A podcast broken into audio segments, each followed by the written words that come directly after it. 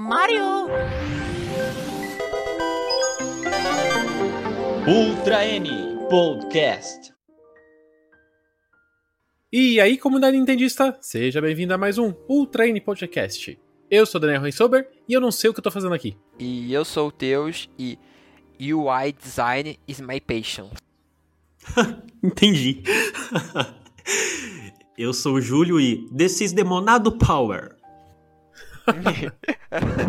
Uns chamam de Xenoblade, outros dizem Shinoblade, enquanto os fãs mais empolgados chamam de Shinodeuso. Mas não importa como você pronuncie, o fato é que a Nintendo agora tem uma franquia de JRPG estabelecida ano após ano, aumenta sua reputação e sucesso. Por conta disso, tem vários jogadores que estão querendo iniciar na série Xenoblade que estão com receio de fazer sua entrada no terceiro capítulo que está chegando agora ao Nintendo Switch. Por conta disso, trazemos mais uma vez especialistas na série para poder compartilhar um pouco dos seus conhecimentos.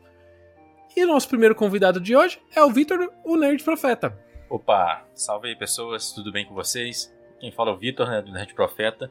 Estamos aí para falar, né, desse, dessa franquia que a gente tanto ama aí, que é o Xenoblade, né? E, é claro, ajudar a galera que vai chegar aí é, como primeira viagem no terceiro game que tá para chegar. E o nosso segundo convidado é produtor de vídeos do Nintendo Everything. Bem-vindo, Luiz Estrela. E aí, pessoal, um prazer estar aqui. É, faz muito tempo, acho que a última vez que eu estive aqui foi no, no podcast do Skyward Sword, mas estou muito empolgado agora para falar de outra coisa que eu amo pra caramba, que é a franquia Xenoblade. E como o Vitor falou, dar uma ajuda aí para quem, pra quem tá interessado e quer começar na série agora, a partir do 3. O Estrela só gosta dos clássicos do Wii. É eu, tô feliz que, eu tô feliz que o Estrela voltou para falar de um jogo bom dessa vez. Sacanagem. Vou ignorar esse comentário.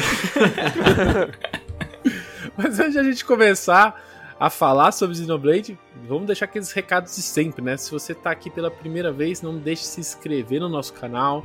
Deixa também um like no vídeo no YouTube. Ou se você tá nos agregadores de podcast, nos segue, clica lá em seguir, né? E você também pode fazer parte dos nossos grupos no Discord e Telegram. Os links estão na descrição. E ainda, se você gosta do nosso projeto e quer apoiar mais, você pode ser membro do nosso canal no YouTube usando o botão Seja Membro. Para quem não sabe, o Xenoblade é uma franquia até bastante recente da Nintendo, com sua origem ali no Nintendo Wii. Mas o jeito que a série chegou foi um, um pouco diferente, vamos dizer assim, né? Num primeiro momento, a Nintendo planejou lançar esse jogo no Japão, mas não queria trazer esse jogo para os Estados Unidos, ou, melhor dizendo, né, para o Ocidente.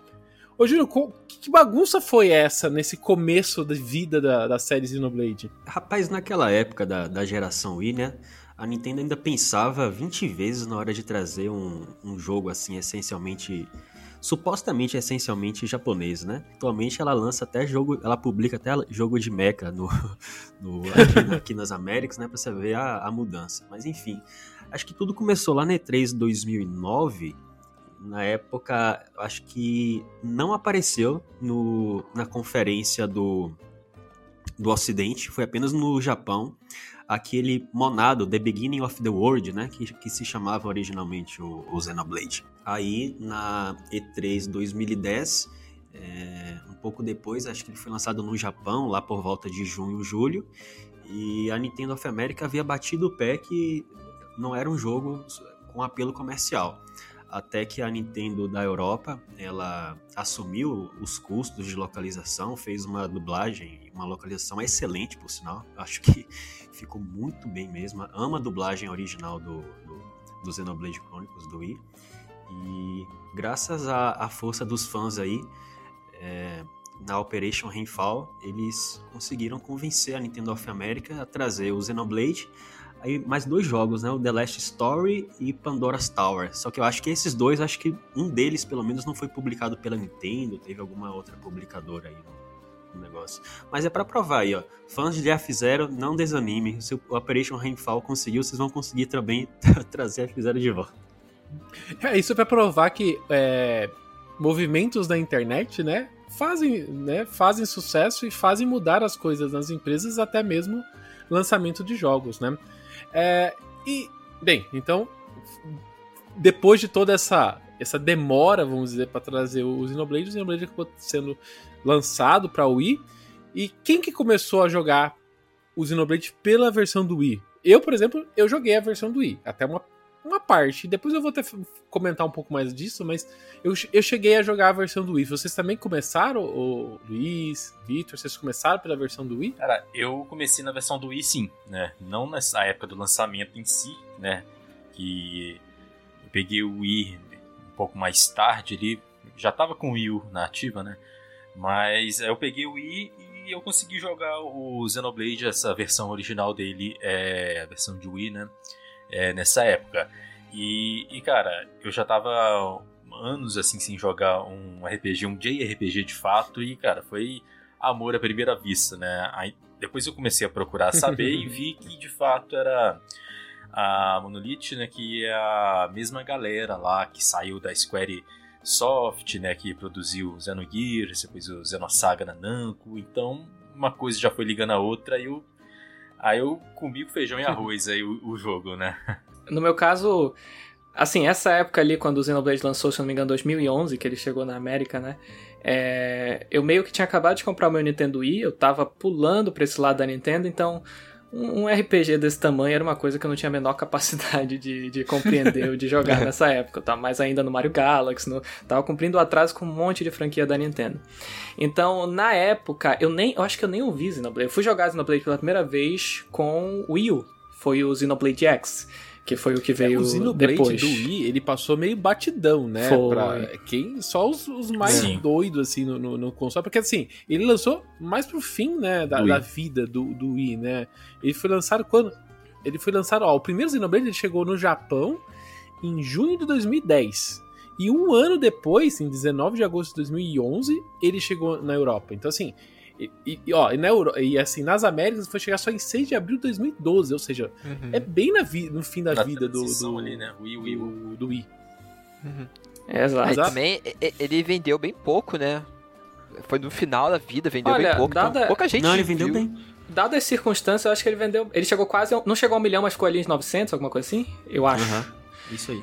E, tipo, ah, eu acho assim que mesmo que ele não tenha vendido bem, ele teve uma impressão muito positiva na crítica, uhum. que eu acho que foi importante. Uhum. Ali muita gente considerou ele como assim o JRPG moderno. Depois as franquias estavam meio estagnadas ali, Final Fantasy, aquelas clássicas, né? Então o hum. Xenoblade ele meio trouxe a imagem do JRPG moderno. Olha, o combate é diferente, tem um mundo gigante, tudo isso mais. E é impressionante que tenha sido no Wii, né? Eu até hoje não entendo como a Nintendo of America não quis trazer esse jogo, porque é um projeto de que tinha, teve um budget alto, a Nintendo investiu um dinheiro ali, tem o jogo é recheado de cenas, todas dubladas, 80 horas de gameplay. Então eu não sei o meio que que deu na Nintendo of America ali na época. Mas enfim, que bom que trouxeram e hoje a franquia tá onde tá, né? Ainda bem que a Nintendo mudou bastante desse ponto de vista. Acho que hoje em dia é difícil ver algum jogo. Acho que não tem jogo da Nintendo que, que não é lançado em todos os Sim. territórios no Switch. É. Eu acho que isso já se foi. Até mesmo jogos menores, assim, é tudo lançado em todas as línguas. Até mesmo as outras produtoras, né?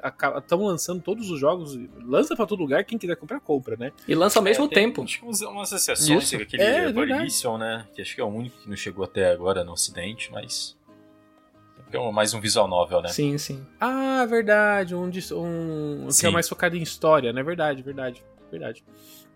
Ô, Teus, e você? Começou por onde? Eu comecei no 2, no Switch. Ah. Eu, não, no, eu não joguei o, o, no Wii. Porque eu não tinha Wii. Eu até. O, o Teus é a uma... prova que você pode começar Xenoblade por qualquer lugar. É, eu tinha um amigo que ele tinha o Wii. Aí o dele era desbloqueado e tal. Aí eu lembro, pô, vendo na Nintendo World que ia lançar esse jogo por causa da campanha que o pessoal, todo mundo pediu. Aí eu, pô, quero saber como é que é esse jogo. Aí eu comecei a falar com ele, pô, baixa aí o jogo, já que você é desbloqueado, não vai precisar gastar dinheiro e tal. Só que eu não sei o porquê na época ele não, não baixou. Então eu ficava naquela vontade de querer saber como é que é esse jogo até eu conseguir o Switch. Aí depois eu fui conhecer a franquia. E aproveitando em conhecer a franquia, acho que esse é o ponto legal, porque assim, Xenoblade tem poucos jogos, mas o, o pouco que tem já deixa as pessoas perdidas. né?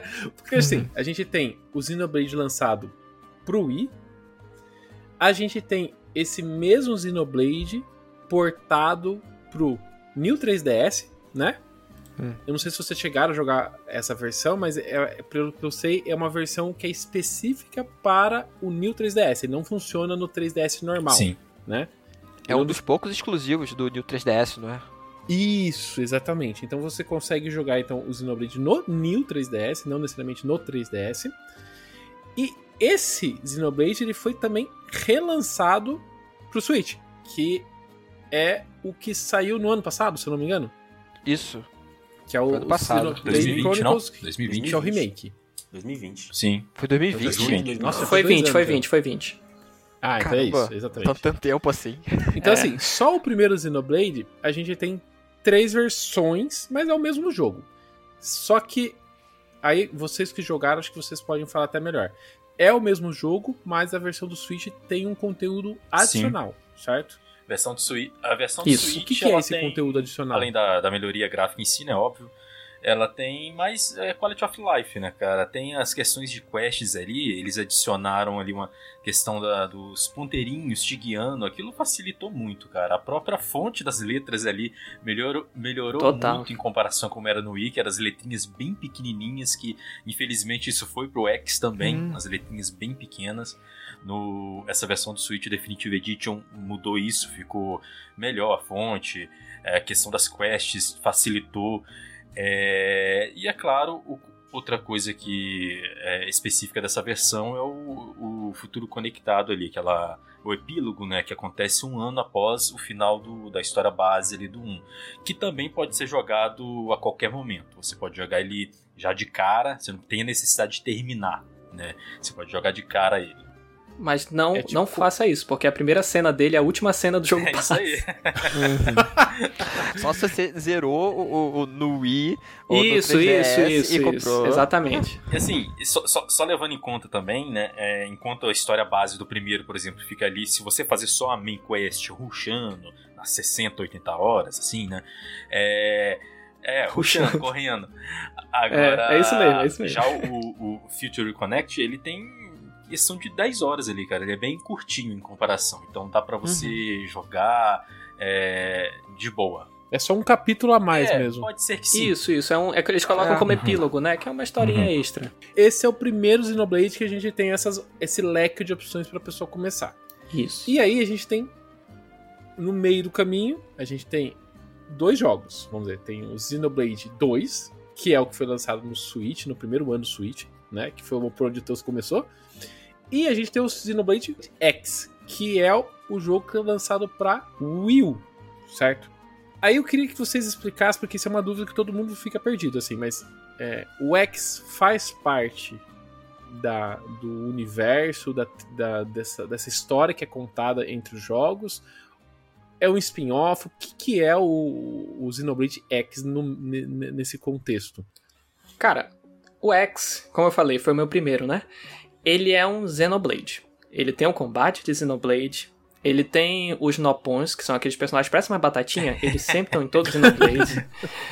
É, Batatinha ótima. então, eles são, pra mim, eles são ali o significado de Xenoblade. Porém, é, ele não faz parte da série numerada. Eu, eu falo normalmente assim, não existe um, um título certo pra isso. A série numerada, que é o Xenoblade Chronicles 1 e 2, e a gente tem o Xenoblade Chronicles X, que corre por fora. Só que é difícil posicionar ele, porque pensem na época, quando o Xenoblade X saiu, o primeiro Xenoblade não era Xenoblade 1, era Xenoblade. Esse foi outro Sim. Xenoblade. A gente nem imaginava a possibilidade de ter uma continuação direta do primeiro. Só que aí quando saiu o segundo, acabou que separou. E aí a gente coloca o X como. Eu não sei se spin-off é, é- é o termo correto, mas ele não. As mecânicas dele são diferentes. Ele não tem tanto foco na história. O foco dele mesmo é a Exato. exploração, sabe? Ele é, ele é um tipo de RPG um pouquinho diferente.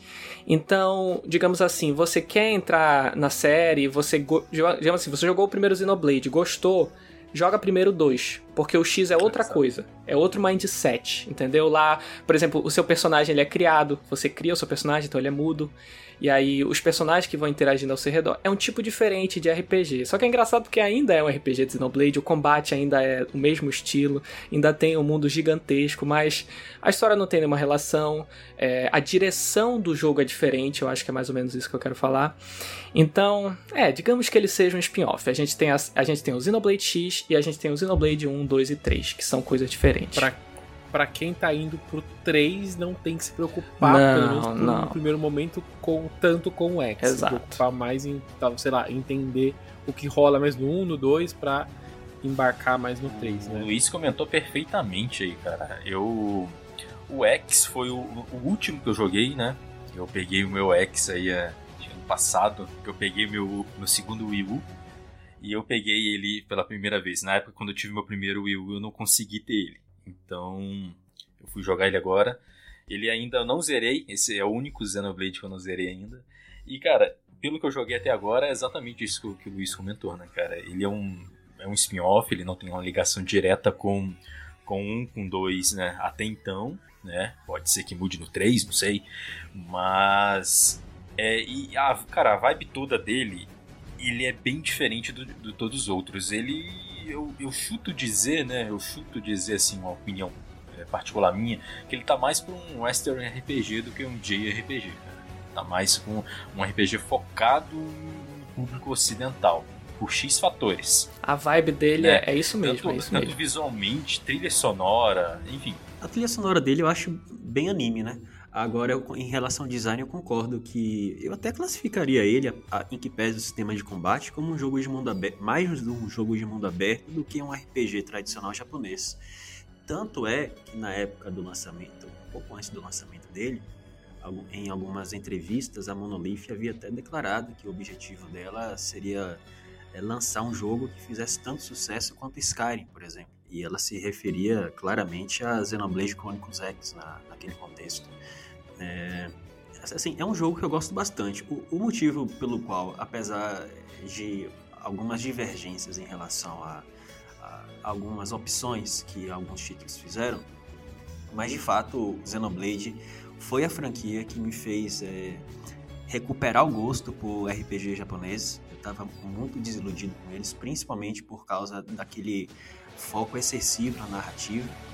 É, Xenoblade tem narrativa, a narrativa é de muita qualidade, só que ela não te enforca como grande parte do, do que os RPGs japoneses estavam fazendo naquela época. Então, o Xenoblade Chronicles ele realmente me pegou quando eu é, experimentei ele pela primeira vez no Wii. Agora, de forma contraditória, o, o, na falando Nerd Profetas, ele desbloqueou uma memória é, aqui na minha cabeça, né? Que foi em relação às legendas da versão do Wii. Mano, eu não conseguia ler aquelas legendas, nem a pau. Aí quando veio o Wii U, eu falei, ah, legal, vou usar o Gamepad pra jogar, vou conseguir ler o que tá escrito. O que, que aconteceu? Ah, o Wii U, o Gamepad também não pareceu adequado. Eu, eu fui, eu joguei em 240p no New 3DS. Eu terminei, terminei no New 3DS. Foi uma experiência assim bacana, sabe? É muito surpreendente aquele hardware rodar um jogo da, do tamanho, da, da, da amplitude de Xenoblade Chronicles, sabe? É verdade. Foi, foi muito divertido e, e- e em alguns contextos é, ele tem até uns, uns gráficos assim um pouquinho as, as cores em alguns contextos um pouquinho mais vibrantes que a versão do Wii e tal, mas obviamente a versão do Wii é bem superior, nem se compara. E o Xenoblade 2? Ele é realmente uma continuação do Xenoblade 1?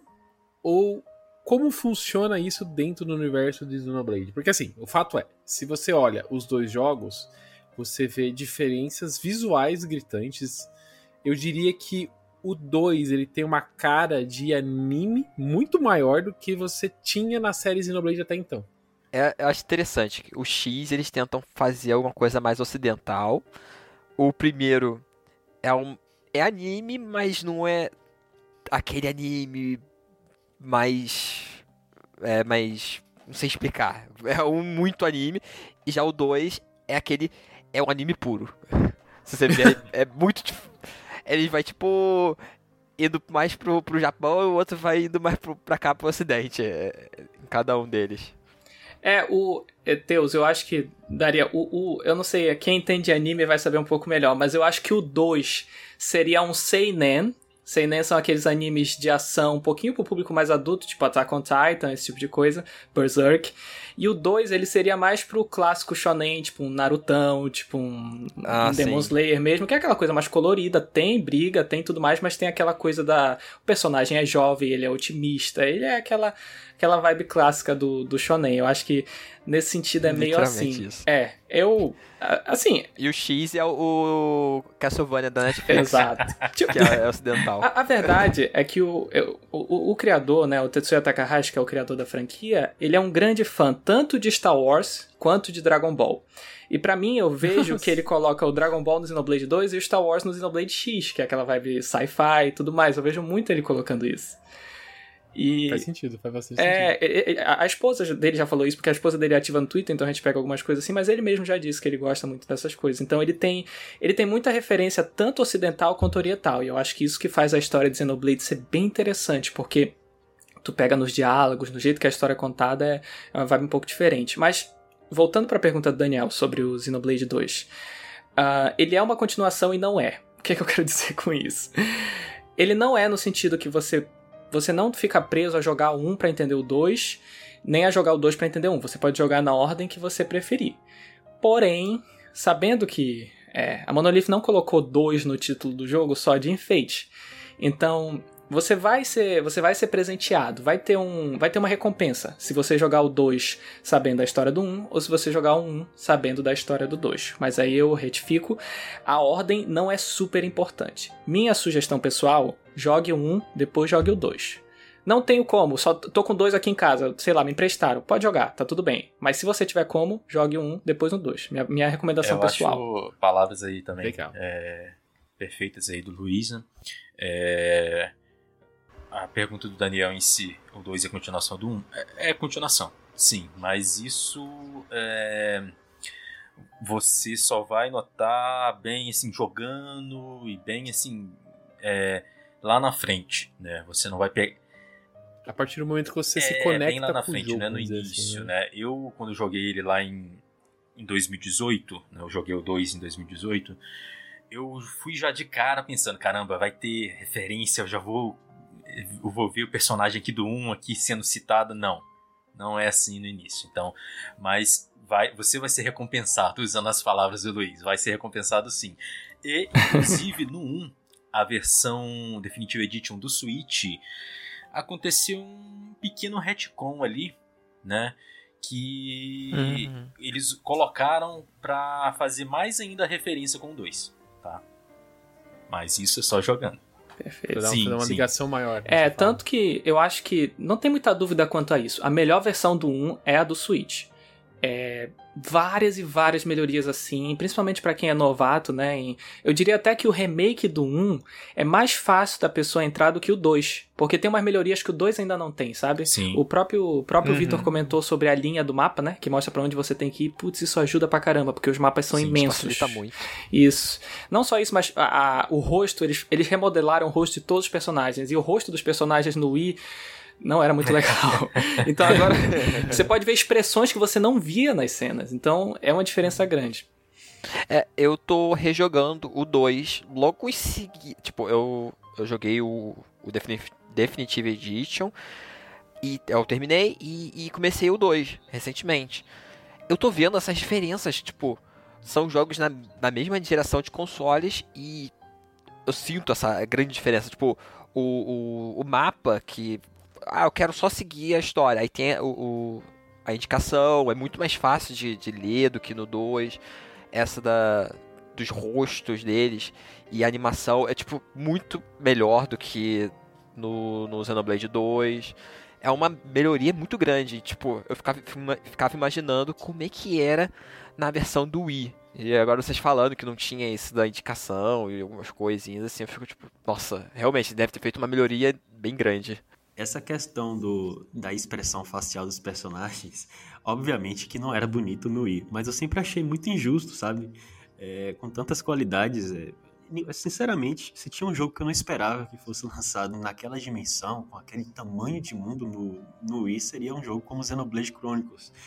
E eu sempre achei as pessoas meio ranzinzas? Quando ia falar de Xenoblade falava da, da renderização do, do, dos rostos dos personagens, quando assim era absolutamente incrível você ter um, um jogo daquele tamanho, daquela amplitude no, no Wii, sabe? Eu acho que só Gary Plains deve ter o tamanho do mapa todo de Não, é, é totalmente Princess, compreensível. Totalmente É, compreensível. É. Tipo, mano, tem mato. Tinha jogo do PlayStation 3 que não tinha mato, pô. Não, isso é, É verdade, sério? isso é verdade. Isso é verdade. Caramba, daí Dá pra cortar mato também? Aí já é demais, aí já é demais. Hoje em dia, hoje em dia a pessoa, o pessoal fica focado nisso também. Pois é. Então, assim, é, é óbvio, é, é feio. É. Mas é- era, sabe, era 2010, 2012, era 480p. O, o- era um hardware que. Ô, a Júlio, o dia, que, o dia que eu coloquei o CDzinho do Xenoblade pra rodar no Wii e eu vi aquelas montanhas enormes naquele mapa absurdo, cara, aquilo é uma coisa que, que fica registrado na memória. Foi cara, de é explodir a cabeça. Foi de explodir a Sem cabeça. pensar que, e, e ainda pensando que, tipo, é o Wii. O Wii era mais fraco do que os outros consoles da geração, tipo. Era dois GameCube com fita adesiva, né? Não, e assim, é, tem, tem cenas no primeiro Xenoblade de Wii que na época, cara, é muito surreal, porque mesmo, digamos assim, ah, mas o Play 3 já tinha Skyrim. Cara, o Skyrim nunca te dá aquela escala, porque geralmente tu tá olhando em primeira pessoa, ou mesmo na costa do personagem, mas ele nunca te dá a escala do jeito que o Xenoblade dá. Tem, tem cenas do Xenoblade que tu tá, tipo, num titã e tu tá vendo o outro titã na distância, né, porque as terras são É, titãs. sensacional. E, e, e, e aí, no Xenoblade X, a Monolith foi pra outro nível completamente absurdo, que até hoje eu não sei um jogo que tem um, um- mundo totalmente conectado, sem loading, daquela dimensão. Pra mim, é, aquilo é fantástico. E que você pode voar num robô gigante pelo mapa. Mas uma coisa, pra quem é novo em RPG, como eu, por exemplo, eu não sou uma pessoa. Eu jogo RPG, mas eu, eu, eu falo que eu sou, eu sou bem criança pra isso. Eu sou bebê em RPG. Eu, eu me perco, eu não tenho paciência pra grind, eu não tenho paciência de ficar revoltando, sabe? Eu não tenho essas paciências, né? E ultimamente, quase todos os RPGs estão vindo com níveis de dificuldade, né? Pra quem já tá acostumado, vai no modo normal, até às vezes no modo mais difícil e vai se divertir. Mas, por exemplo, para quem não é tão, não tem tanto contato, prefere pegar é, um jogo que tem mais modo easy, que tenha mais facilidade. Os Xenoblades, eles trazem essa opção para quem vai tá começando agora no mundo do RPG? O Definitive Edition, ele dá essa opção sim. Tem um modo ali mais fácil, você pode alterar e reverter essa alteração a qualquer momento, tá? Essa versão Definitive, Definitive Edition do Switch Isso é muito deu bom. essa, essa opção. Parece que no 3 vai dar isso também, né? E Pelos previews que saíram. Hum, muito O bom. 2, o 2 No ele dois não, tinha não, ele isso? só tem o normal e acho que depois de, eu não lembro se é depois de zerar ou depois de um ponto do jogo, não lembro, te dá a opção de ficar mais difícil, é o Bringer of Chaos. Não, mas o. Só pra. O 2 tem, o Easy. também. Chegou depois. É. Não, não tinha no lançamento, chegou um pouquinho depois. E. Ah, não tinha? É, porque ele recebeu umas free updates o 2, logo depois de lançar. Uhum. E aí, se eu não me engano, uma dessas. Eu tenho certeza que tem o Easy, porque eu, eu gosto muito de assistir streamer jogando Xenoblade. E tem streamers que, como o Daniel falou, não é super ligado em Xenoblade, quer mais curtir a história, né? E aí a pessoa bota Aham. no Easy e vai. Mas aí eu vou falar uma coisa: mesmo no Easy, tem gente que se complica no 2. É. É, é, eu, vou, eu vou agora, eu vou compartilhar com vocês a minha vivência no Xenoblade. Porque assim, eu já falei pra vocês, eu joguei e não joguei. Por quê? Eu joguei o original no Wii. Eu joguei, sei lá, umas 8, 6, 8 horas, que pra Xenoblade você sabe que não é nada, né? Nada. Então assim, mas eu andei, eu comecei, fiz algumas missões, evoluí, passei uma etapa, né, tal. Só que chega num chefe, o que acontece? Eu me enrosco. Eu chego no chefe, fico 20 minutos batalhando com ele, eu não entendo o que tá acontecendo direito e, e eu não consigo passar. Você morreu naquela aranha lá de Gary Plains, Chegou com no- certeza. Che- Eu Acho que ele morreu antes, pelo que ele disse. Não, gorila eu não vi gorila nenhum, não. Era, era tipo uma montanha dentro de uma montanha. Eu não lembro direito o que, que era lá no 1. E, e, e larguei o jogo. Não, não- eu tentei. Eu vi vídeo no YouTube, fiz tudo bonitinho, não passei. Larguei Xenoblade e nunca mais voltei. Voltei no, no lançamento do Xenoblade 2, eu voltei a jogar. E aconteceu a mesma coisa. Não tinha modo de dificuldade, porque eu sei que eu não escolhi. Senão eu tinha colocado Easy. e aconteceu a mesma coisa. Fui, avancei, avancei, avancei. Eu cheguei até uma parte que tem um- uma parte com água, assim. Aí tem uma cidade que, no- que você vai subindo. Aí você vai subindo, subindo, subindo. Lá em cima tem tipo um, um Ah, lugar de batalha. titã. Isso. Eu não, eu não tenho certeza, né? Um lugar de batalha, como se fosse uma arena. E mesma coisa, ficava meia hora batalhando. A melhor É. parte, essa batalha é muito Ah, difícil, essa é muito difícil, eu sei é qual é. que começa aquela musiquinha do, marcante do É, 2. é, Essa batalha, essa batalha é pro cara aprender. Se ele não passar, ele nunca vai aprender. Foi o que aconteceu comigo, Estrela. Então, foi nesse momento que eu tentei, tentei, tentei e larguei o jogo também. Então, assim, Xenoblade, meu contato com Xenoblade é exatamente esse. Comecei a jogar duas vezes e larguei por conta de não ter nível de dificuldade. Mas se tem nível de dificuldade agora, eu acho que fica muito melhor pra quem é novo e quer começar a curtir a jogar. Porque, assim, eu tava curtindo muito jogar o jogo. Eu tava entender, tava indo bem. Só que cheguei nessas etapas que eu me enroscava. Ah, não, Daniel, você tem que voltar e grindar. Puta, esquece. Eu, eu larguei o jogo assim. Até indo pra esse caminho, esse é uma dúvida que é muito recorrente também pra quem tá começando em Xenoblade, que olha as batalhas e não entende batavinas. Ou eu vejo o pessoal vindo 3, então tá pior ainda. Mas assim, alguém- como a gente pode explicar a batalha do Xenoblade de uh, como é a, for- a forma de batalha? Porque assim, ele não é um RPG em turno, certo? Não. Isso. É, ele é. Enfim, é complicado explicar tudinho, né? Mas só pra dar um geral, é, ele é um, ele é um, ele mistura sistema de turnos com tempo real. Então, tudo acontece em tempo real. Tudo tá acontecendo em tempo real. Quando você começa a batalha, seu personagem ataca o inimigo Ô, automaticamente. Estrela, tempo real, vamos, vamos detalhar o que é tempo real. Tempo real é como se fosse um Zelda, eu dou uma espadada, ele dá uma espadada na tela. vamos Não, dizer é assim, porque se assim. um tá, vamos lá. O Tempo real quero dizer que não é de turno, né? Você não precisa apertar o outro turno. Eu quero dizer que tudo tá acontecendo imediatamente. Só que quando Você a batalha. precisa esperar o, o adversário atacar Isso, pra atacar. isso. Só que quando a batalha começa, o teu personagem vai estar atacando sozinho. Ele tem um ritmo próprio, ele vai ficar pá, pá, pá. Esse é o ataque padrão. E aí, além desse ataque padrão, você tem as artes. Cada botão é uma arte. As artes são especiais, são ataques especiais. E aí você faz essa combinação. Seu personagem vai atacando sozinho, você vai apertando as artes pra usar. Além das artes, é aí que fica complicado. os combos, né? Você tem todo o seu time, são três personagens. É, eu não vou tentar chegar nos combos, bora ver. O- tem todo o, o seu time de personagens. Você tem que ficar atento à vida deles. Às vezes você precisa usar uma arte que seja pra reviver. Tem arte que é de ataque, tem arte que é de reviver. E aí você entende. Isso é um ponto legal, Estrela. Porque assim, você controla um personagem e você tem os personagens de apoio. Você não Isso. necessariamente. Eles são controlados você... pela IA, isso. Isso, exato. Aí Você controla só o. Como que é o primeiro o personagem do, do Xenoblade 1? É o. é o Shulk. O Shulk. Isso. E... e o do 2 É o é Rex. o Rex, né? Então você controla o Shulk ou o Rex, exato. Só- E aí você monta o seu time, a sua, a sua party ali, né? O seu time, né? Os seus Pokémon. Isso. e eles ajudam você na batalha, né? Mas não, não necessariamente você controla eles ou você coloca um segundo jogador pra jogar com eles, né? Não, você pode trocar. Então pode trocar. Isso não é obrigatório jogar com o protagonista. Então, Sim. Tem, tem Ah, três legal. classes, geralmente, assim. Três classes não, mas tem três funções dos personagens Xenoblade. O Attacker, a que cura, e o tanque. O tanque é o que leva dano, né? Que segura porrada. Então, se você gosta de ser healer, você vai com de cura. Se você gosta de ser tanque, vai com... Enfim, fica à vontade. Mas joga- geralmente a gente coloca batata. com o tanque. o... Mas aí, assim... Eu falo que ele é uma mistura de turno porque as coisas vão acontecendo automaticamente, tipo o seu ataque. Enquanto seu ataque acontece, você vai escolhendo as artes. Então é um pouquinho parecido com escolher um ataque numa batalha de turno. A diferença é que você tem a pressão que tudo tá acontecendo nesse momento. Você tá perdendo vida agora, então tem que reviver, tem que pegar a poção. Tu não tem o tempo de pensar, entendeu? Mas a maneira como você seleciona cada ataque, você percebe que tem uma, tem uma raiz ali nos jogos de turno, naquela ideia de fazer um ataque pra tirar dano, tem os especiais, a magia, né? Final Fantasy é isso. Você tem o ataque normal e você tem a magia. É meio como se a magia fosse as artes e o auto-ataque fosse o ataque normal, que é o ataque que o personagem faz automaticamente. É que a arte você tem que esperar meio que carregar, né? Você Tem, exato. E tem que esperar ela Tem o cooldown, exatamente. Pra, né, pra você conseguir usar novamente, né? Então é, é assim, por isso que não é turno. Não é turno porque você, você não é uma vez de cada um.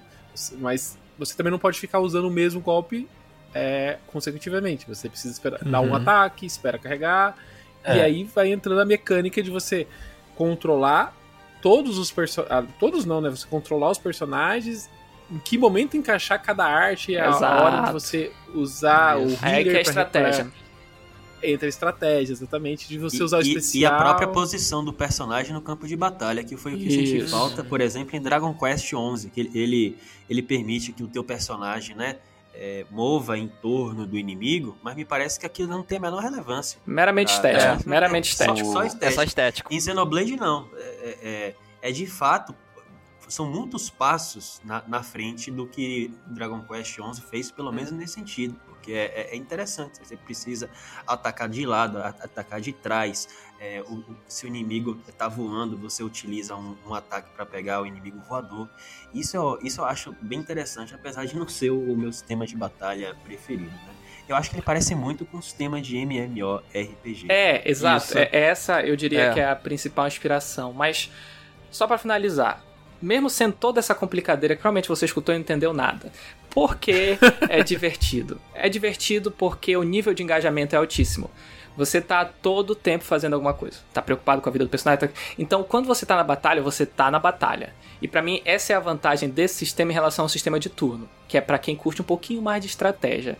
Então, por que a Monolith segue isso? Qual é a vantagem? E aí, no meu ponto de vista, é isso: é o engajamento do jogador.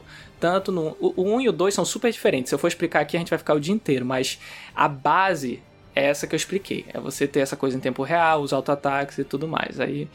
Enfim, eu, eu, eu, eu acho super divertido. Eu não sei se o Victor concorda comigo, mas eu acho que o combate do 2 é o ápice da série. É uma das coisas mais divertidas. É o, é o que eu mais já me diverti num combate de um JRPG, é o combate do 2. Mas como assim engajamento, estrela? Engajamento no sentido que você tá sempre atento ao que tá. Tipo assim, você tá sempre apertando o botão, tá sempre fazendo coisa, tá sempre se mexendo. Você não vai no, você não vai no banheiro e volta. Você Exato. não vai Essa no- é a diferença do turn-based JRPG pro, pro da Monolith. É isso que eu quero dizer. Ao mesmo deixa eu deixar é um uma pergunta- Hunter, né? Mas enfim. Deixa eu deixar uma pergunta então, pro, pro Bonella, então.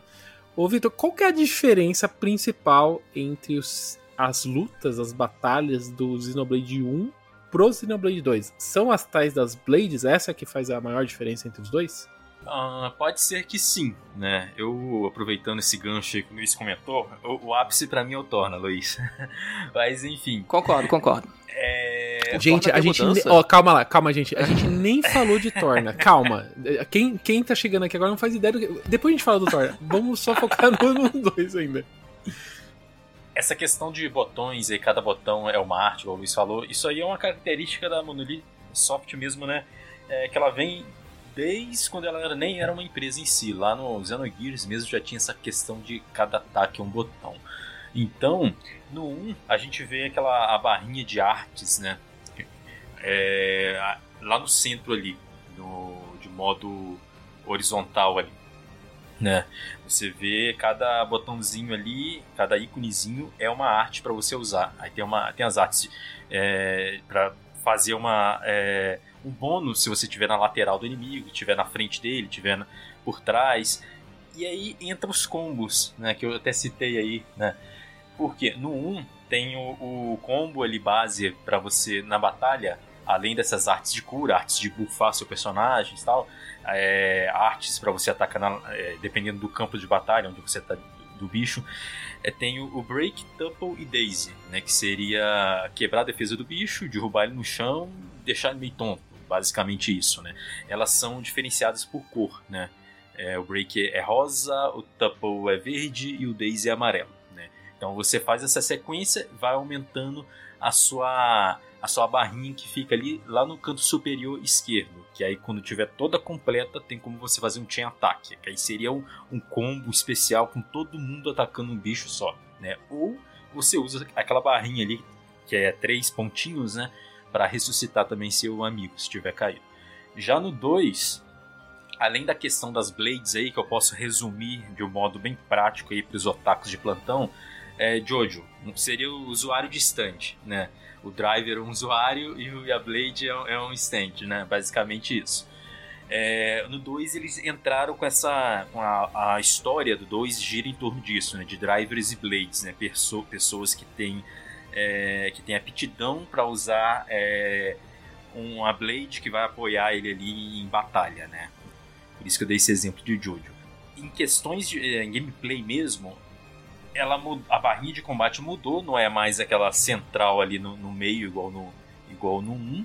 ela fica mais no canto inferior direito e no canto inferior esquerdo. No canto inferior esquerdo ali tá o seu personagem, tá as blades que ele, que ele tá utilizando. Você controla pelo D-pad, né? E no canto inferior direito ali é as artes em si, né? O Y, o y X, o B e A, né? Então o combo ele mudou um pouquinho, não é mais Break, Tuple e Daisy. Aí é Break, Tuple, Launch e Smash, né? Você vai, quebra a defesa dele, joga ele no chão, joga ele para cima para ficar rodopiando e você joga ele para baixo de novo para bater com tudo na terra.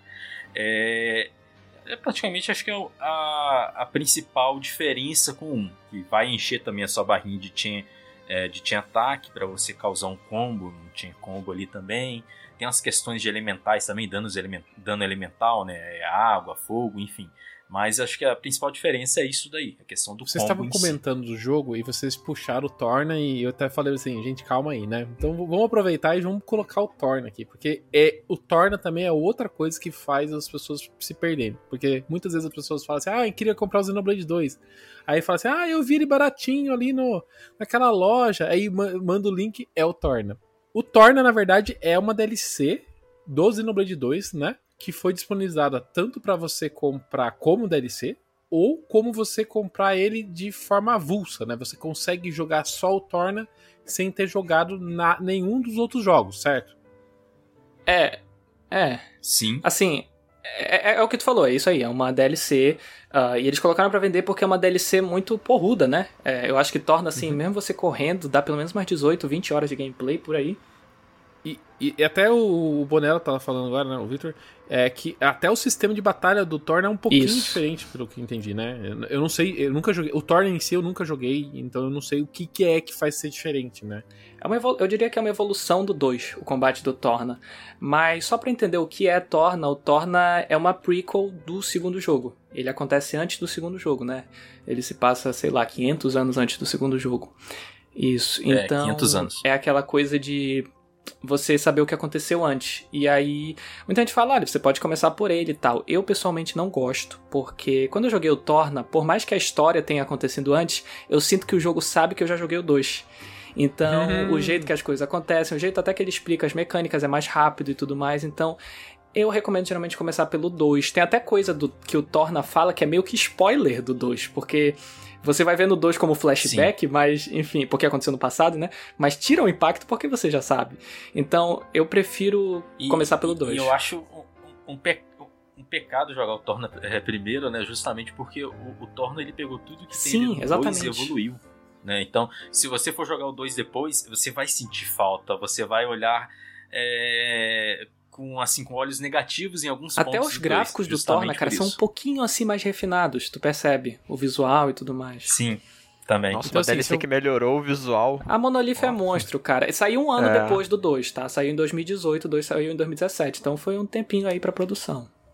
Então, assim, para quem tiver querendo começar a jogar Xenoblade e for querer seguir, vamos dizer assim, a, a ordem no, a ordem do lançamento, vamos dizer assim. Então, jogos Xenoblade Remaster, que foi lançado pro Switch.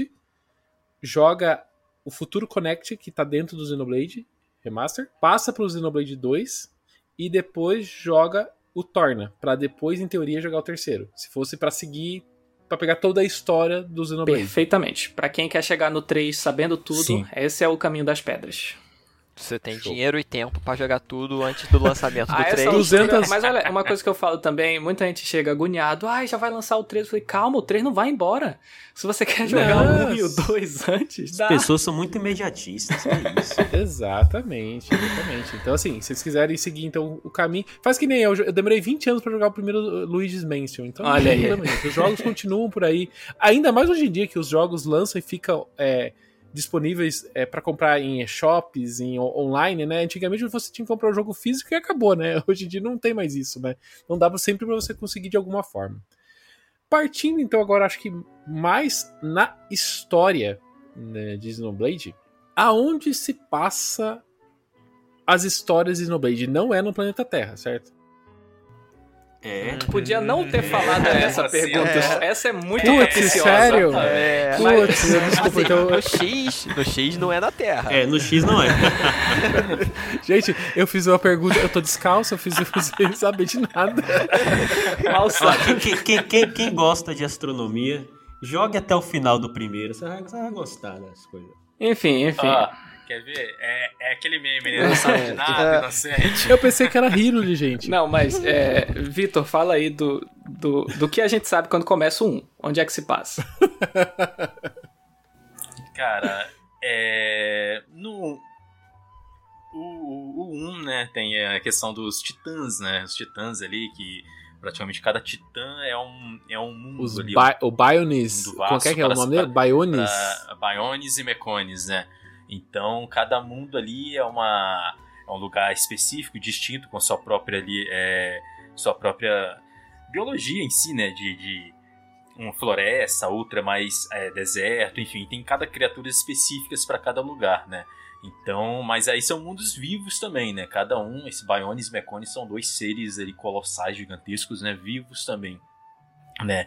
E mas essa questão aí do não passa no planeta Terra é, não passa. Eu não vou entrar muito em detalhes pra gente não entrar em campos de spoilers, né? E, e seguindo essa dinâmica também, é, é, você vê é, o mundo vivo em si mesmo. Tipo assim, você vê o movimento do Titã né, em jogo. Isso é Anda. sensacional. No jogo, né, com, com o Shulk, no caso que a gente tá falando aqui, né?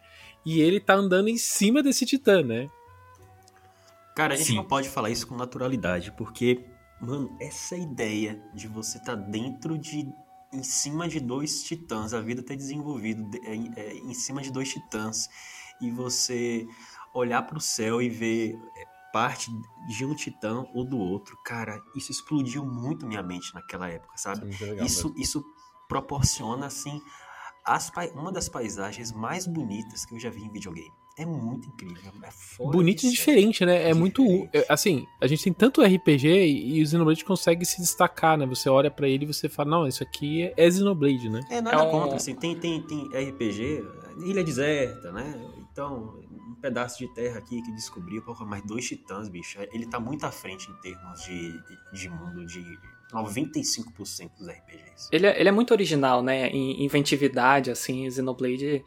Tipo, eu, eu sou o tipo de pessoa que eu sempre reclamo, pô, eu não gosto de RPG medieval, não gosto de Skyrim, não gosto desse tipo, sei lá, o visual pra mim não me pega. Eu sei que tem gente que adora The Witcher, Skyrim e tudo mais, mas eu acho assim meio sem gracinha. Então, quando o Xenoblade vem com esse, esse approach, assim, putz, e, e assim, o Vitor falou do 1, né? O 2 é parecido. A gente tem os titãs, só que em vez de serem dois titãs, tem vários. Tem, tipo, seis, sete titãs, e cada titã é tipo um Sim. país.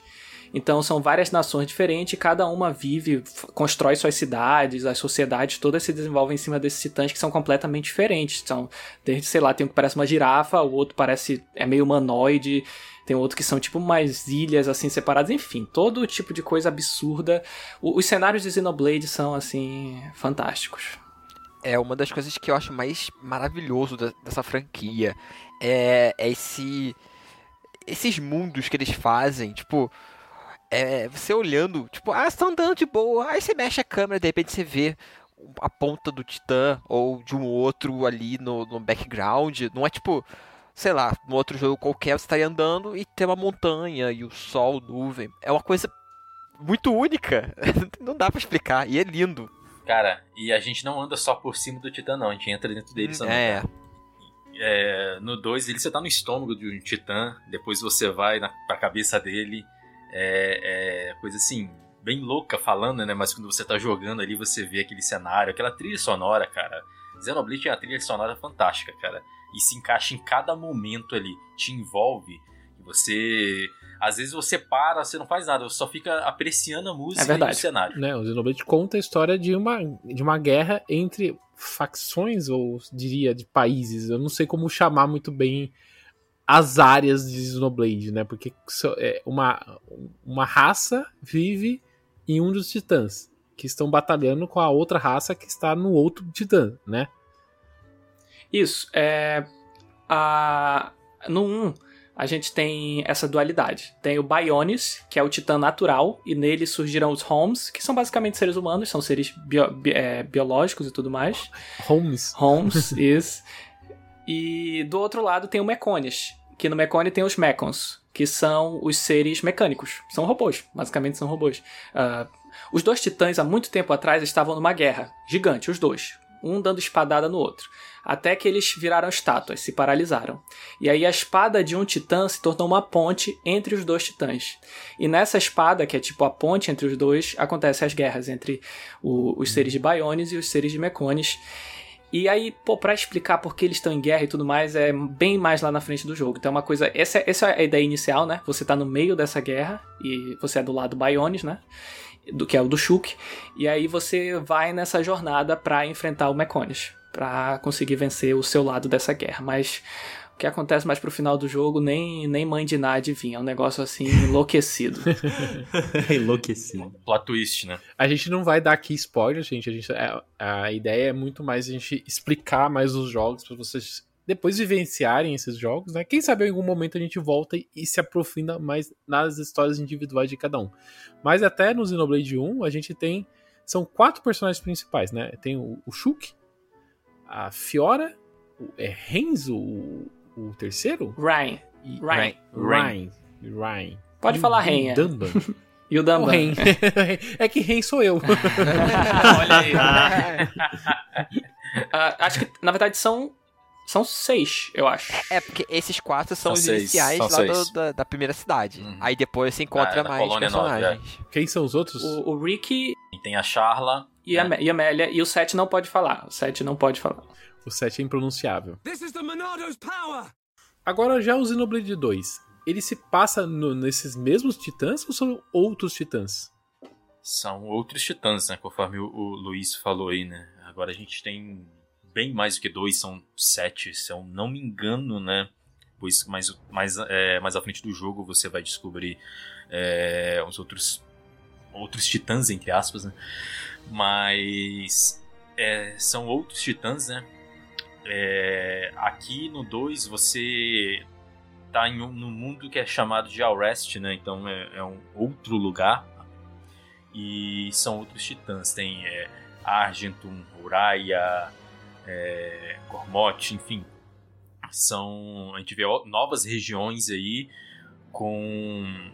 Com outras raças também aparecendo aqui no 2, de, de raças de personagens, de, de NPCs e, e uma variedade de monstros assim. Alguns que apare- apareceram já também no 1, mas outros também uns novos, cara. Então, é, tem mais titãs. É, o 2, assim, ele não. Você não vai encontrar nada do 1 no 2 quando você chegar e ver o mundo. É outra, outra coisa, outro mundo, até. Enfim, o visual dos personagens é diferente, os locais são diferentes, o, o dialeto, às vezes as regras do mundo são diferentes, entendeu? Então, é outra coisa. Você entrar no 2 é outra. Vai com outro mindset, entendeu? Acho que o Victor até falou disso. Muita gente termina um e vai pro 2 esperando uma continuação direta, ver os mesmos personagens e tudo mais. Não, vai preparado pra uma coisa totalmente diferente. E é estranho, né? Até você ver o 2 na frente e É. você pegar o jogo, o jogo não ser.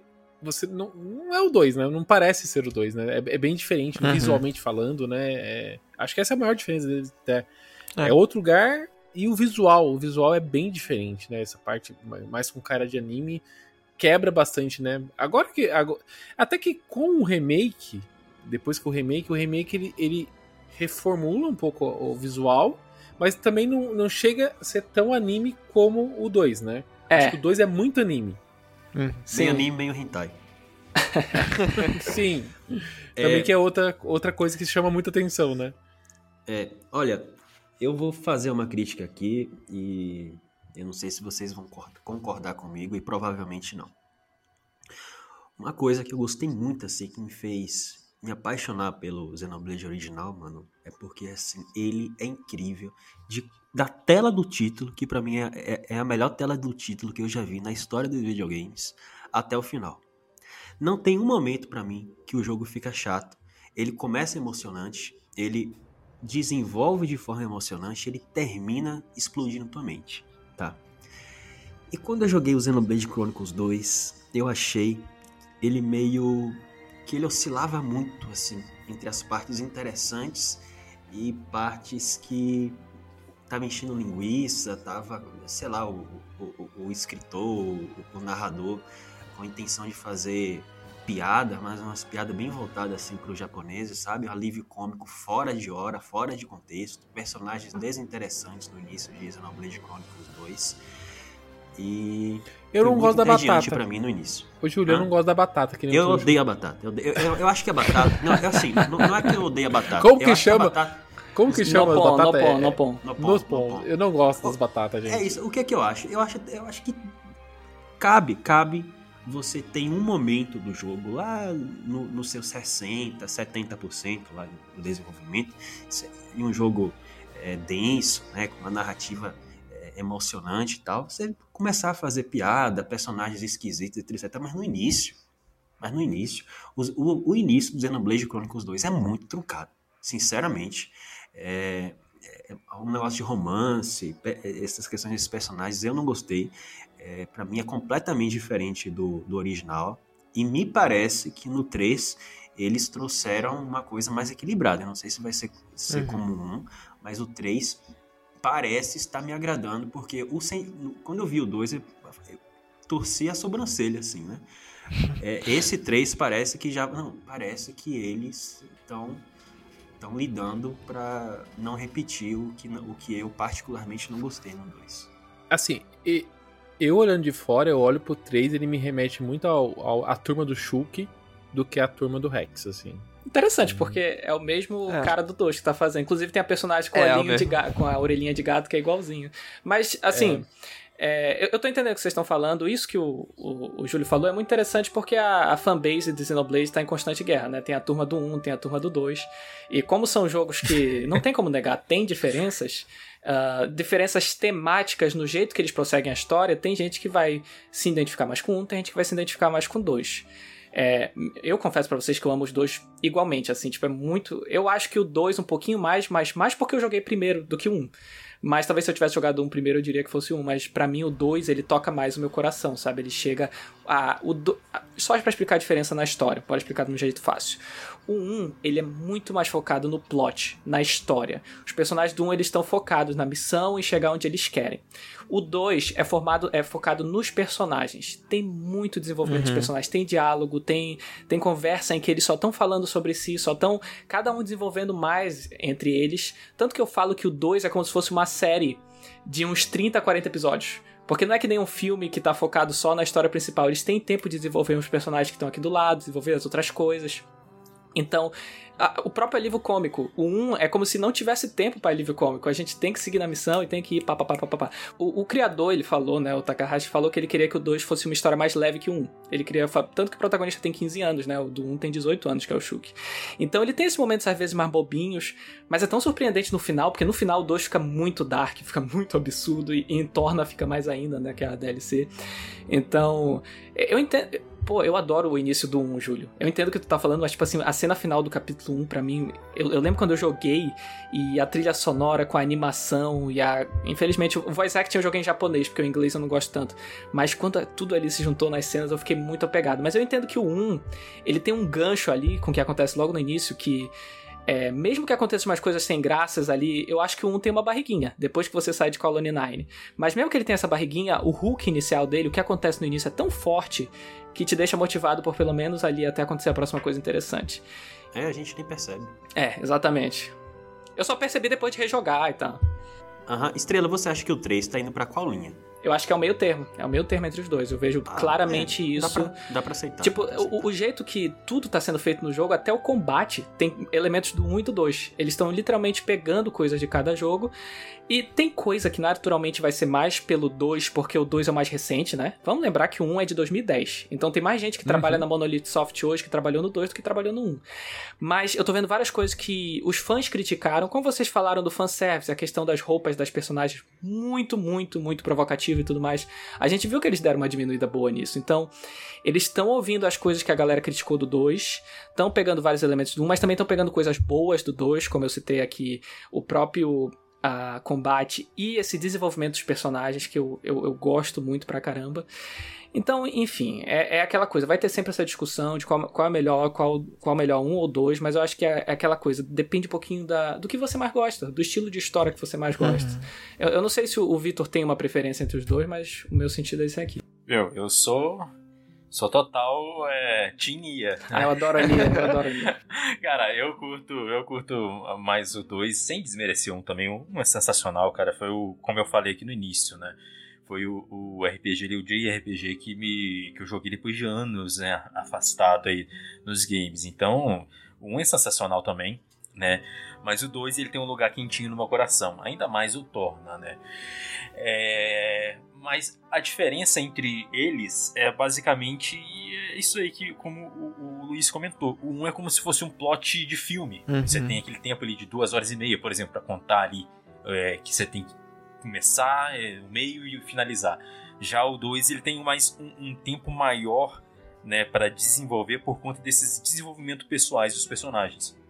Igual o 1 um ali a gente tem uma história de um cientista que se envolve na guerra ali da, é, dos países entre o, o, os humanos contra as máquinas e nesse meio tempo tem uma espada lendária, misteriosa, enfim. É, é um plot mais focado nisso aí, essa guerra aí, humanos e máquinas, né? Vamos dizer assim.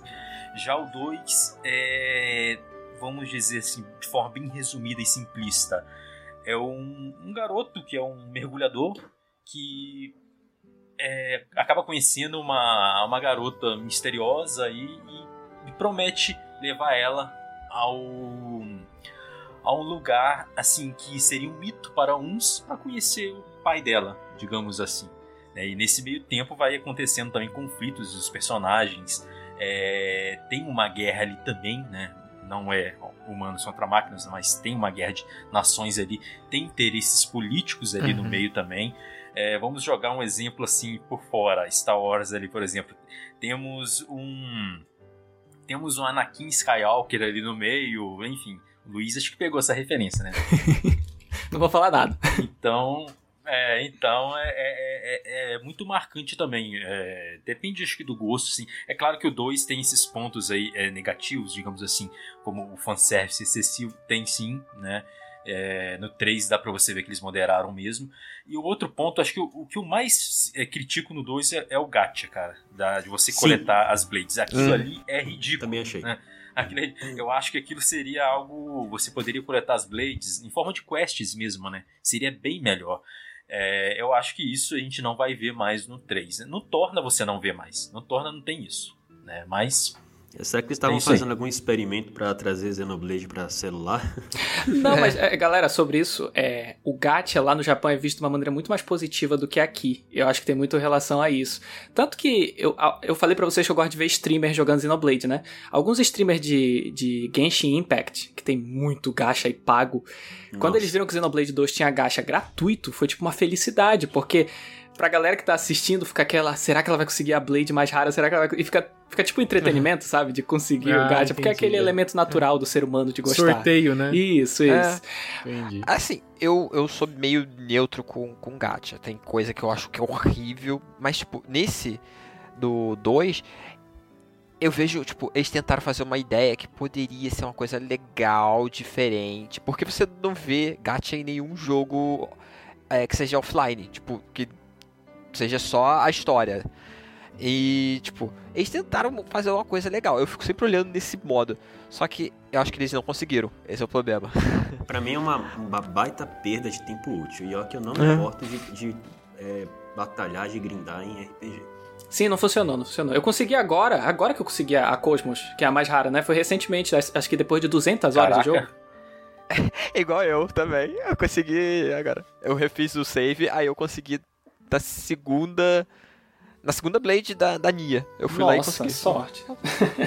Não, eu joguei o 2, cara, a primeira, primeira gameplay que eu fiz lá em 2018, fiz 200 e poucas horas, e agora que eu fiz em live, eu passei de 250 horas, e até hoje eu nunca Caraca. consegui essa Cosmos. É, é, é, enfim, realmente é, é chato, porque ficar É. sem conseguir. Podia ser uma quest, como o Vitor falou, e esse é o approach que eles estão seguindo no 3. Dá pra ver com, É. com os Heroes, né? Dá pra ver claramente que é Os isso. Heroes, então, é. show de bola. Eu acho que eu vou gostar muito do 3, bicho.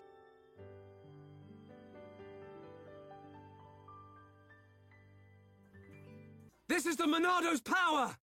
Xenoblade é muito focado em espadas. Ele. Até o Júlio comentou no começo do cast que o nome do jogo era Monado, né? Que é a espada do primeiro jogo. É a, a espada que está na capa. Vocês estão comentando agora do sistema de, de gacha para você conseguir as blades, que são as espadas, novamente. Como que a gente pode explicar para quem não, nunca jogou e como que essas espadas impactam as batalhas? É, eu acho que a do 1, né, é como eu citei rapidamente aí, é, e você falou o nome aí, a Monado, né, é uma espada lendária, né, aí na, na, na história, dentro da história do 1, e que Que tá com o Shulk, no caso, né? que tá sob a posse da colônia, colônia 9, né? Colônia 9 ali. É, é, Eles estão fazendo experimentos com ela. É, quando você começa a jogar o 1, já tem uma temos um- um- uma cena que é meio um prequel, né? Na verdade.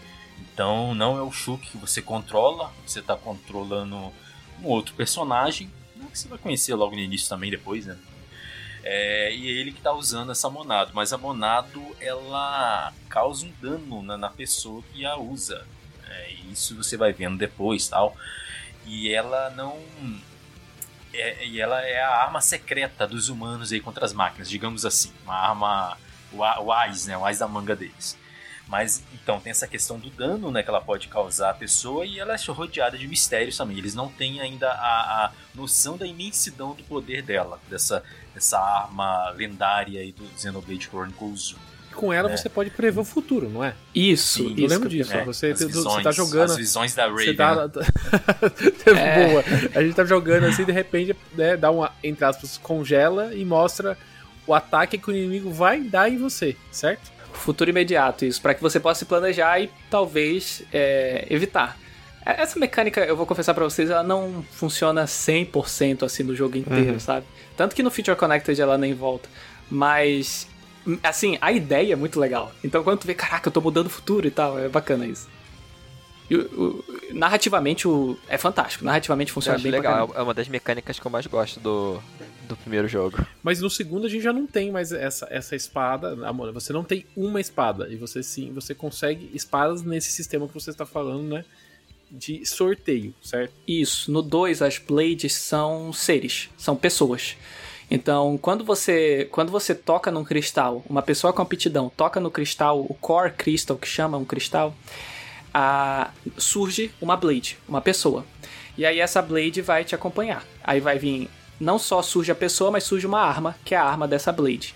E aí essa blade ela vai te dar suporte na batalha. No caso, aí se torna o driver, que é a pessoa que despertou a blade, e a blade. Tem o driver e a blade, essa é a ideia. E aí você pode dentro do jogo abrir várias e várias blades. E tem as blades raras e tem as blades comuns. As blades comuns você vai ver de cara porque elas têm um design bem bem ruimzinho. simples. Os Dá, bonecos dá pra perceber que elas são todas. É, elas são todas genéricas, exatamente. E quando você conseguir uma rara, aí é bacana, porque o que a Monolith fez na época? ah, eles estavam trabalhando com um time um pouquinho pequeno no 2, então eles chamaram vários e vários artistas japoneses. Artista de anime, artista de mangá, artista de mangá. E cada artista desenhou um personagem. Então, cara, quando você consegue um raro, realmente pode ser uma coisa completamente Hum. inesperada. Porque o próprio Takahashi falou que ele não deu nenhuma direção. Ele falou, cara, criem um personagem Caramba, aí que, que vocês legal. querem. E você deixar um artista livre é uma coisa louca. Tem que é personagem com bagunça. braços gigantes. legal. É, é uma bagunça, é, legal, uma bagunça. Mas é interessante. Mas assim, a gente tem o Rex, que é o personagem principal, e a gente tem um personagem que acompanha o Rex no jogo todo, e todo mundo conhece esse personagem porque ele chegou até no Smash, que é a Pyra. Só que a Pyra Sim, é isso. Uma espada, que é uma Blade, certo? É. E, Isso. Sim. spoiler ou não sendo spoiler, a gente sabe, graças a Smash, que tem a Mitra, que é a Pyra. Sim.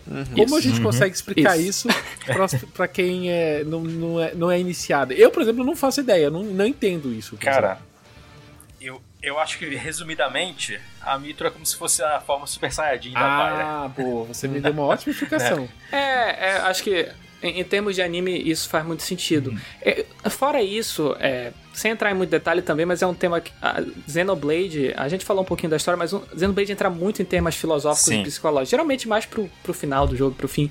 Então, várias coisas assim que são tipo magia de anime, a pessoa se transforma em outra pessoa, duas pessoas no mesmo corpo. Normalmente é uma alegoria pra alguma coisa. E no caso da Parina Mifra é um assunto até que o Takahashi já abordou em outros jogos como Xenogears, que é o distúrbio de duas personalidades.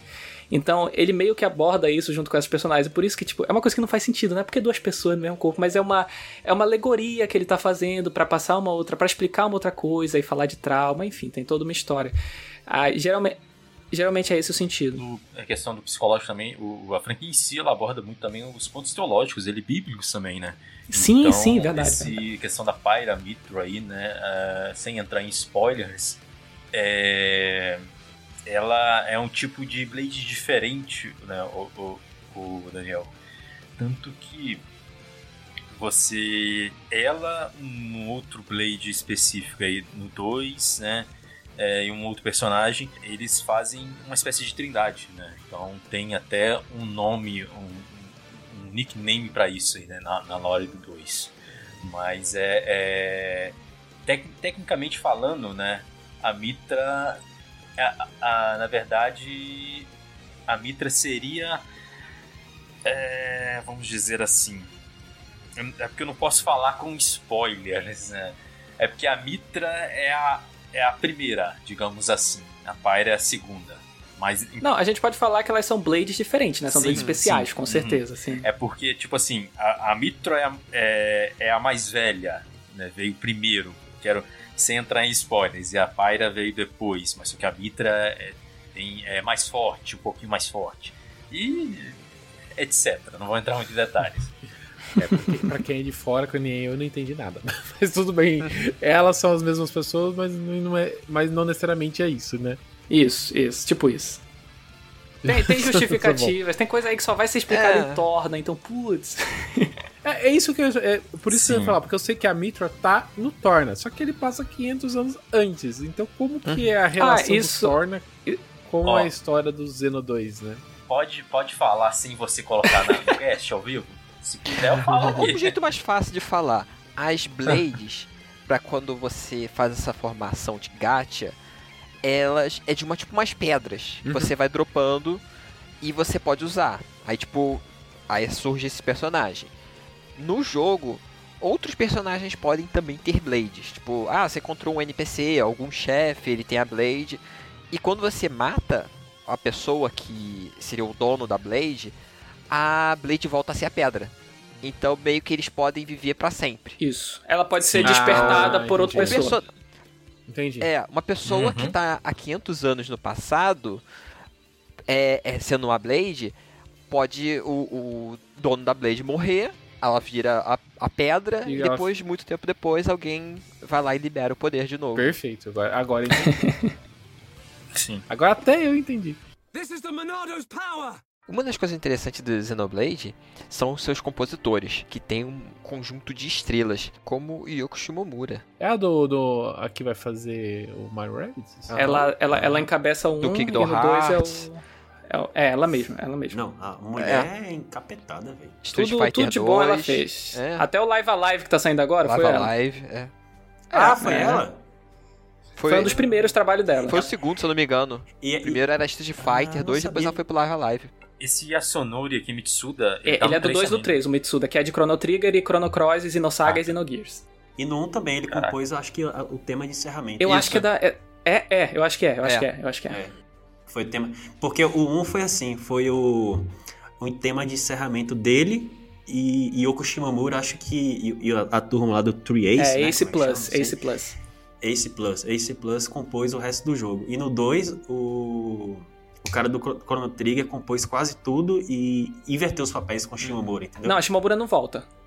Ela ficou só no. Não, volta? ela fez só um. Ah, eu pensei que ela tinha composto. Não, não, o dois 2, na verdade o 2 tem cinco compositores, É. incluindo o Ace Plus como uma pessoa. É o Ace Plus, é o Kenji Hiramatsu, é o... só que o, o Mitsuda é o diretor. Então ele meio que dá, a- ele meio que dá direção pra toda a galera, saca? Tá. E a Shimomura vai voltar no 3? Não. Ah. É o mesmo time do 2, o 3. Ah. Mesmíssimo, já foi anunciado. Não, mas É tá muito muito bom. bom. É. isso, Ela tá do ocupada Mitsuda. fazendo Mario Rabbids. Deixa Tá ela. lá fazendo Mario Run. O jogo mais importante do ano. Ela, ela também tá no, no Kingdom Hearts? Porque ela não pode A, a trabalhar. questão. Ela tá, ela, tá em, ela tá em qual? Kingdom Hearts? Não, a essa moça aí, ela O tá Mario em qual Plus agora? Rabbit. Fazendo qual música? É. Mas anunciaram. Ah, é? Tá ela. Ela O- não, é, não, é, não é tanta novidade que ela fez o Mario e Luigi, né? Ela É. fez quase todos do Mario e Luigi. É. Eu queria, eu queria só falar do Mitsuda, que fez do 2, porque o, o Mitsuda é tipo parceiro do, do, do, do, do Tetsuya Takahashi, que é o diretor de Xenoblade. Então quando ele volta pro 2, é tipo uma volta à forma, sabe? Ele fez o Xenoblade, ele fez o Xenogears, fez o Xenosaga 1, 2 e 3. E aí no Xenoblade chamaram a Shimomura. No Xenoblade X chamaram o Hiroki Sawano, que é o compositor de Attack on Titan. Então a galera do anime vai conhecer melhor. Tanto que o Xenoblade X tem uma pegada mais eletrônica, rock digital, essa coisa. E aí no 2 volta o Mitsuda com uma equipe braba, assim, que é o time do Ace, que faz as músicas geralmente dos cenários, com Keiji Hiramatsu, que faz normalmente as músicas que são mistura de rock com violino, que é clássico de Xenoblade. E agora, e agora eu tenho a impressão que ele, tipo, gostou desse time, entendeu? Por isso eles estão mantendo exatamente o mesmo time pro Xenoblade 3.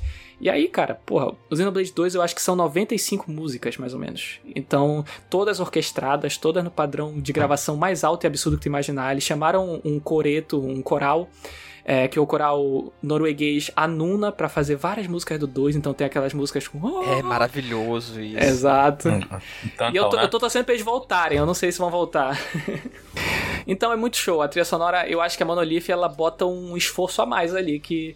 Caraca, cara, tu sente, é uma coisa assim. Uma tristeza que até É. agora não foi reconhecido pela nossa premiação ocidental aqui, o The Game Awards, mas eu acho que É. esse ano eles podem não ignorar, É. talvez. Cara, eu, como eu falei aí no, no início do nosso cast, a trilha sonora da franquia, cara, é sensacional, cara. É, é aquela trilha que, às vezes, dependendo da música ali, você deita ali, coloca um fone e fica ouvindo, cara. Né? O, o Luiz comentou aí sobre a trilha do 2 em Tantal, né? Tem aquela a trilha cantada ali na cidade, em Teosir. É, é sensacional, né? Em, em Eindhoven também, você chega lá, tem aquela trilha, tipo um coral também. Eu curto muito aquela música de lá em Uraia, lá na capital, né? De noite. Sim. Ali você vê aquela flauta, aquela flauta né? Pô, é sensacional, cara. É, é- são músicas que você que te arrepiam, que te combinam com, com, com o, o, o cenário ali. Lembrando que aqui em Xenoblade a música muda quando é de dia e quando é de É. noite, né? Então tem essa diferença. Em Moradai, por exemplo, no cenário ali, é, fora da cidade, você vê um rock ele pegando pauleira. Cheio de metal. É, aí chega de noite é aquela coisa Tem a mais suave. flautinha. É, É. sensacional. É, Essa questão da música de, de dia e, e à noite, na época também, porque eu peguei o Xenoblade original, cara, foi muito impressionante pra mim, porque eu tava muito acostumado com The Legend of Zelda, que de dia tem a música lá, né, empolgante e tal, e à noite é. É outra vibe. Aí, é, aí, tipo, o Xenoblade tinha uma. O jogo ia apresen- apresentar uma versão mais calma para ilustrar a noite. Aí tu vai mais adiante no jogo, tem lugares que a, a- a melodia é completamente diferente de manhã e à noite. Como é o caso de. Eu não, não consigo pronunciar, mas aquele pântano. Sato Marsh, né? Yeah. Uhum. Isso, Sato Marsh. Aham. Caramba. Porra, aquilo é mágico. Muito show, muito show. Eles realmente têm um. Tem... A, a trilha sonora. Eu conheço gente que odeia Xenoblade, mas tem todas as músicas na playlist. Porque é, É, você é pode isso até aí. dizer que não gostou do jogo, mas da música. Agora, eu vou fazer uma crítica em relação à música na, na série. Xenoblade Chronicles X. eu não gosto da música do, desse jogo. E acho que, inclusive, é, ela é um péssimo, um, um péssimo exemplo de como colocar música em jogos de mundo aberto. Porque a, a música fica repetindo é uma melodia muito... Irritante. é, que- que irritante, que não combina com a exploração de mundo aberto. Você vê que é- é- o, o ritmo dela é completo... Não, é incoerente com o que você com o ritmo do jogo, sabe? É o quê? É muito agitada? Ó, olha o Júlio, olha o Júlio cutucando o Dragon Quest 11 aí de Ah, novo. mas Dragon Quest, ah, não, a música de Dragon Quest 11 é muito ruim. Pá, Muito ruim. Péssimo. pá. Enjoa, enjoa, enjoa.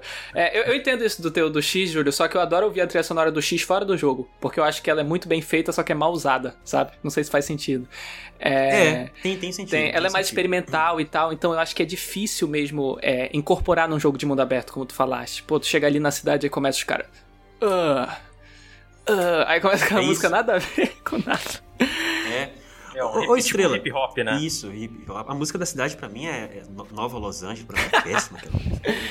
Sinceramente, eu, E tu sabe o que? É, hoje, hoje em dia a galera quase não comenta isso, mas na época que o X lançou, cara, ele era tão diferente do 1, a música, a vibe, muitos fãs do 1 ficaram tipo, pô, o que que tá acontecendo aqui? Teve aquele... Puto, exatamente, eu fiquei Aquela mudança de vibe assustou. Hoje o, X, hoje o X é visto com muito carinho, porque ele foi do Wii U, vendeu pouco e tudo mais, então quem gosta é aquela galera que viveu aquele momento, entendeu? Mas na época, Sabe ele foi eu... bem mais ou menos a recepção. Sabe o que, que eu acho, Estrela? É assim, uh, eu lembro de ter... Eu não sei o nome dele, não decorei, mas eu lembro de ter. Eu fiquei tão é, estarrecido com a música do, do X que eu fui pesquisar sobre o compositor. Daí, de fato, eu vi que ele tem muita. Nossa, muita o, Júlio, o Júlio foi puxar pra capivara do cara. foi. Aí eu, eu fui ver o currículo dele lá. Me parece, me parece, me corrija se eu estiver errado, que esse foi o primeiro trabalho dele hum, em videogame. Acredito que sim. Ele tem mais experiência com anime. Então, assim, e justamente, e em um jogo de mundo aberto, na minha opinião, ele não tinha a, a noções de design de jogo para poder implementar música, sabe? Talvez, talvez. E, e, realmente acho que isso ficou muito, muito evidente para mim. E assim, não é que a música. Justamente, eu acho que eu ouviria a música do, do X fora do jogo mas dentro do jogo pra mim é irritante. Mas é interessante isso que tu falou, porque muita gente acha que compositor ele só compõe e joga, né? Não é isso. Muitas vezes ele tá envolvido com a galera do game design pra. Principalmente os melhores compositores, tipo Grant Kirkhope, é, ah. o, a, a galera do o David Wise, essa galera, eles sabem o que tá acontecendo no jogo. Eles não estão inventando e jogando lá. Então. Tem que saber é interessante. o que tá acontecendo né, no jogo. Eu não sei, eu não sei se você. Eu não sei se tu. Depois, se você não assistiu, é, veja o nosso episódio sobre Majora's Mask, que a gente fala de várias entrevistas que o Koji Kondo deu Koji Kondo, pra é. explicar é. quais foram uhum. as influências dele para compor as músicas. Cara, é brilhante, é também de explodir a cabeça, porque ele, é, ele realmente tem noções de design, assim. Sim. É sério. É design e música. O cara é, é foda nas duas áreas. This is the Monado's power! Para fechar aqui a nossa conversa de Xenoblade, eu queria deixar aqui pra, a pergunta tanto para vocês como para o pessoal que tá ouvindo a gente, qual que é o Xenoblade preferido? E você, Estrela, qual que é o então, seu preferido então do Xenoblade? Cara, é, enfim, por uma margem muito pequena, mas é o é o 2. Porque, enfim, como eu falei, a conexão que tem comigo. Eu sei reconhecer que ele tem vários defeitos e tal, como a gente conversou até sobre Skyward Sword, parece que a minha assina isso. Mas o, eu gosto muito da experiência geral que ele dá, do impacto que ele tem.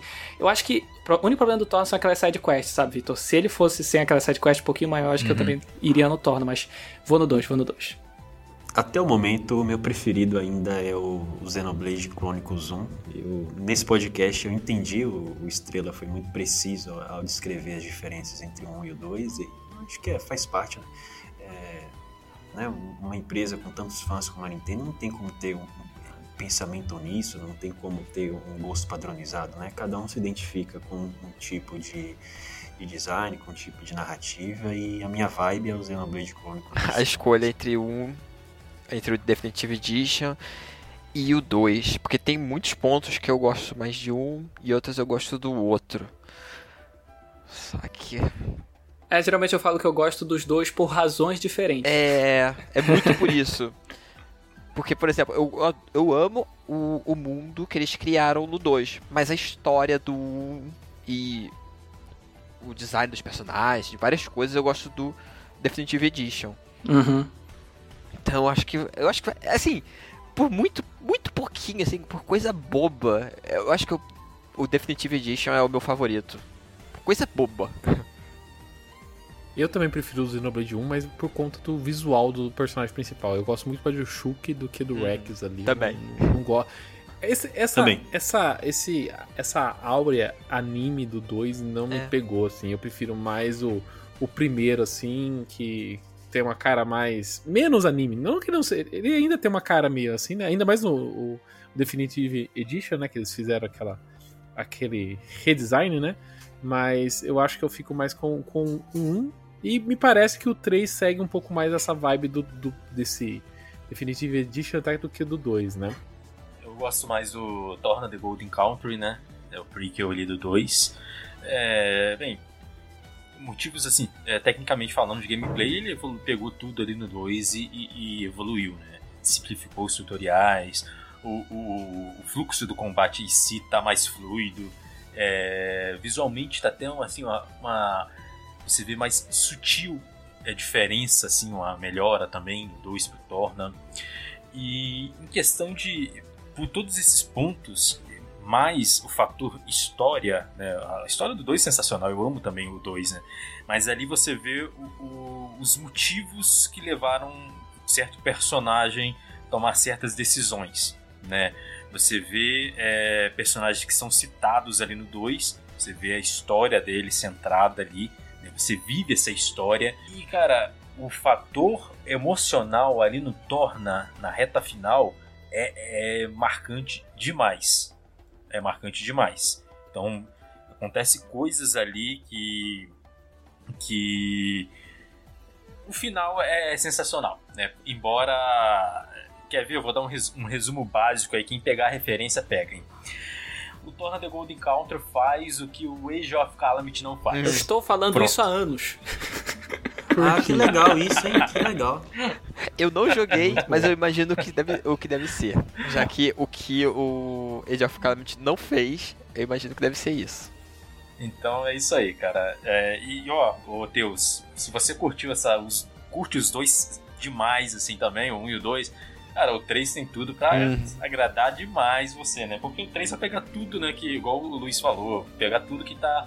que é bom nos dois e vai mesclar, né? É. Tanto combos quanto gameplay, Gamecraft, o campsite, é, as raças de ambos Eu os tô acompanhando o. Twitter deles e eu tô Sem a- do, da- do, do sem jogo e eu tô em- tipo, caramba, tudo isso aí tá parecendo legal, tá parecendo bom. É, sem entrar em detalhes, né? O porquê disso. Porque tem, vai ter explicação. Quem jogou em um 2 sabe disso. Mas, cara, o 3 é, é o meu jogo do ano. This is the Monado's power! E o Ultra N Podcast dessa semana fica por aqui hoje. Queria agradecer a presença dos nossos especialistas aqui que trouxeram todo esse conhecimento de Xenoblade. O Victor, onde o pessoal consegue te encontrar? Opa, o pessoal consegue me encontrar nas redes sociais sempre como Nerd Profeta, né? Tô no Twitter, tô no Instagram, tô lá na, na roxinha também, né? Onde eu faço as minhas lives, que inclusive eu pretendo fazer, né? A live do 3, a main quest toda em live, né? Desde o Day One. E, cara, é, o hype é monstro, né? Mas é o Nerd Profeta, né? Arroba Nerd Profeta nas minhas redes sociais aí. Galera que quiser ouvir falar não só de Xenoblade, como de RPG e outros assuntos também ligados ao mundo nerd ou não, pode me encontrar aí que quiser seguir vai ser muito bem recebido.